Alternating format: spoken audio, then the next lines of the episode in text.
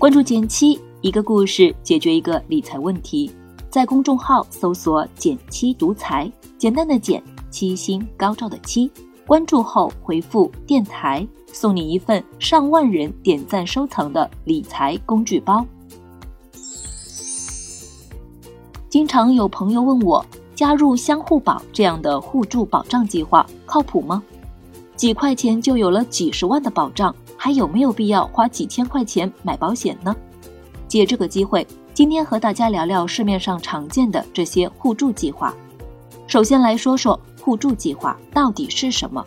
简单理解，其实就是一群人聚集在一起，以互相帮助的方式，共同抵御大风险。他们大都只要交一点点钱，比如几块钱就能加入。等团体里有人发生风险互助事件，再均摊互助资金。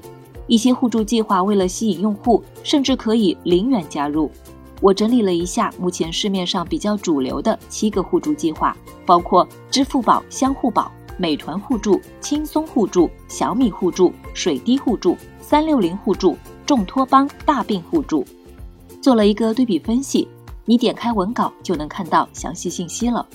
看完之后，你会发现他们的保障形式和重疾险、医疗险类似，以给付或者报销的形式来保障大病风险。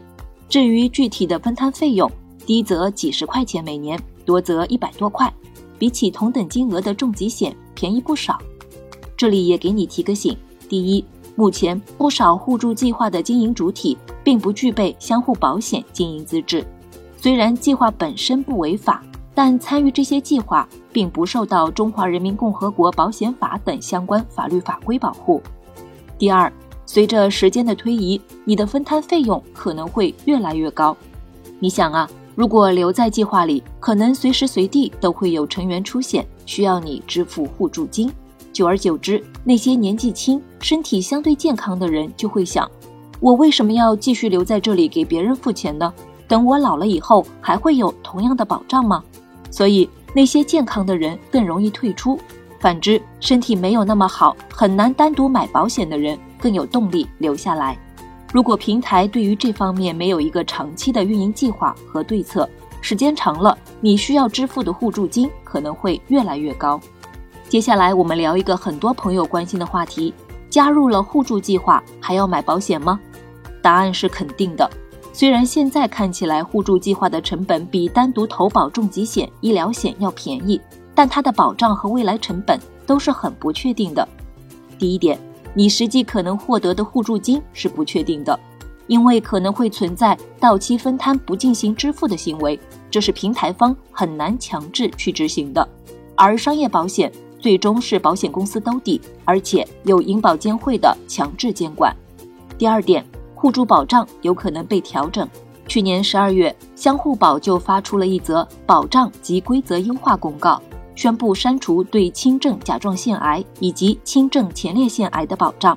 如果你不接受，就只能退出互助计划。而对于重疾险或者医疗险，你所获得的保障内容都已经白纸黑字写进了合同，是不能被随意更改的。第三点，分摊费用不确定。这一点我们前面讲过了。虽然目前有互助平台规定了最高金额限制，但它依旧是有可能发生变化的。第四点，互助平台有可能会破产跑路。如果你认认真真在平台上帮助他人多年，等到自己真的遇到风险，平台却宣布终止经营，这可怎么办？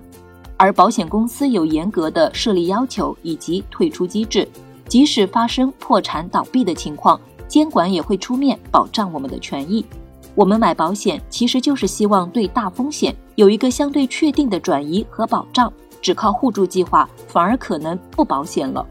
最后总结一下，整体来看，互助保险更适合以下两种情况：第一种是短期内真的没有多余的预算购置充足的商业保险，那么暂时用低成本加入一个靠谱的互助保障，不失为一种阶段性的保障补充。未来等到有预算，千万记得补上商业保险。第二种是已经配置了充裕的保障，加个互助也无伤大雅。我加入相互保也是这个心态，一方面好奇它的运营状况，另一方面也是低成本多点保障。就算有一天计划不做了，我也不会太担心，就当之前的互助金是捐钱了吧。如果你考虑加入，记得优选相对较大的平台加入。当参与的人足够多，平台相对规范，这个互助计划才更可能会长久运营。今天就聊到这里，看更多的保险知识干货，欢迎关注我的公众号“减七独裁”。如果今天的内容对你有帮助，也请你帮我点个赞吧。好了，今天就到这里了。右上角订阅电台，我知道明天还会遇见你。微信搜索并关注“减七独裁”，记得回复“电台”，你真的会变有钱哦。